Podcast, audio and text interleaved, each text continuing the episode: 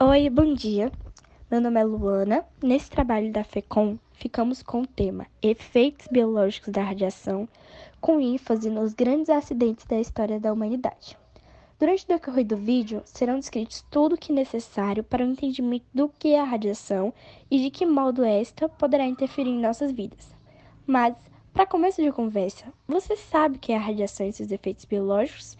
Afinal, como seu corpo comporta diante os grandes níveis de radiação, é de suma importância ter esse conhecimento, pois, querendo ou não, estamos sempre expostos à radiação. Por isso, vamos explicar detalhadamente o conceito de radiação, incluindo seus efeitos biológicos, te deixando informado sobre os grandes acidentes radioativos já ocorridos na história da humanidade e principalmente os já ocorridos no Brasil.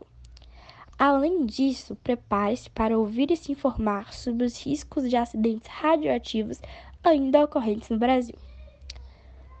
Mas o que é a radiação? Você sabia que em toda parte existe radiação, que você está exposto a ela a todo tempo? É isso mesmo. Tudo que é menos de 273 graus negativo emite radiação, como celulares, rádios, TVs, computadores e até mesmo acontecimentos naturais como o Sol e a Terra.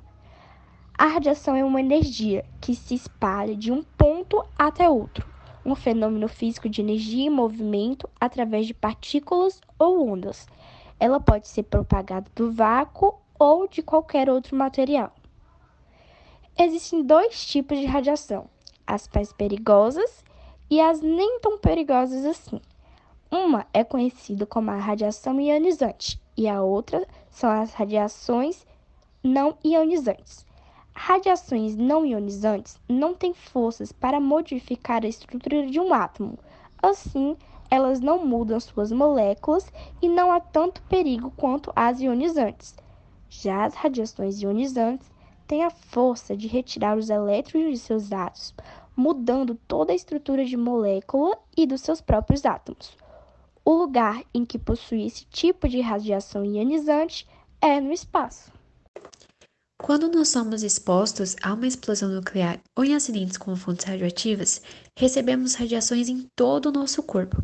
No entanto, as doses absorvidas podem atuar de diferentes maneiras em cada tecido, pois cada um dos nossos órgãos reagem de certa forma, apresentando tolerâncias distintas relacionadas à exposição de radiação.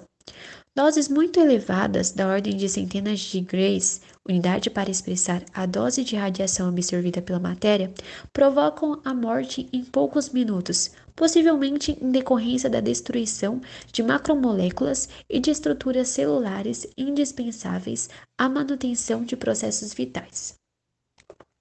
Doses da ordem de 100 GY produzem falência do sistema nervoso central, de que resultam desorientação espaço-temporal, perda de coordenação motora, distúrbios respiratórios, convulsões, estado de coma e, finalmente, a morte, que ocorre algumas horas após a exposição.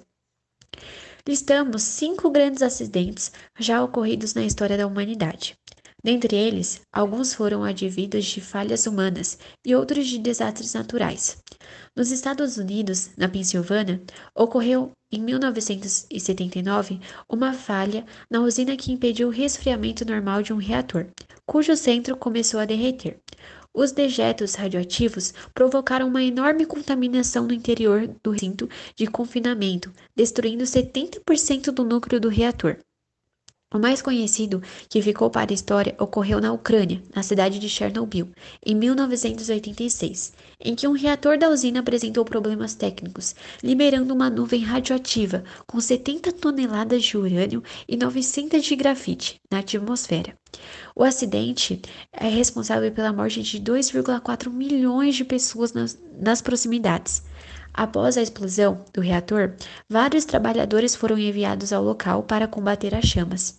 Sem equipamento adequado, eles morreram em combate e ficaram conhecidos como liquidadores.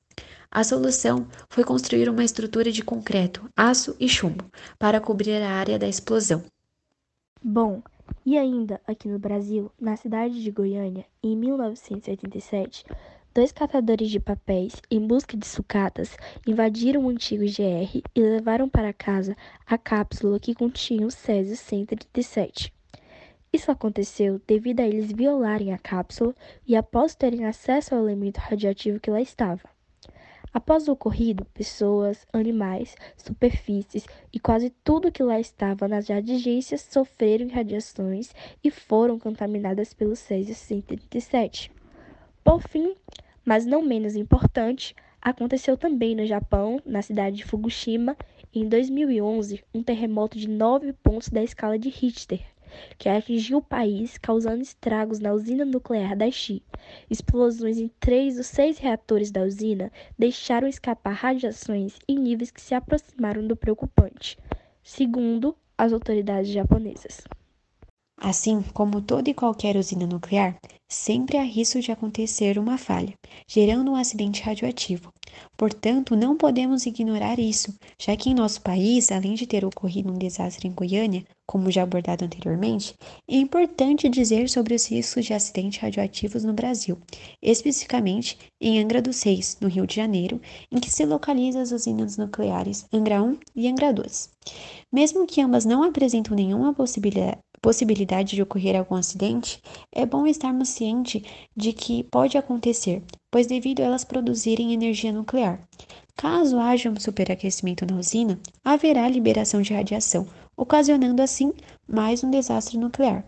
Por isso, saber a importância de nos informar sobre os riscos de novos acidentes é uma forma de se precaver. Diante de todas essas informações que citamos, é relevante sabermos de todos os acidentes que já aconteceram na humanidade e os seus riscos. Agradecemos a todos a sua atenção e esperamos que tenha aprendido com o nosso grupo.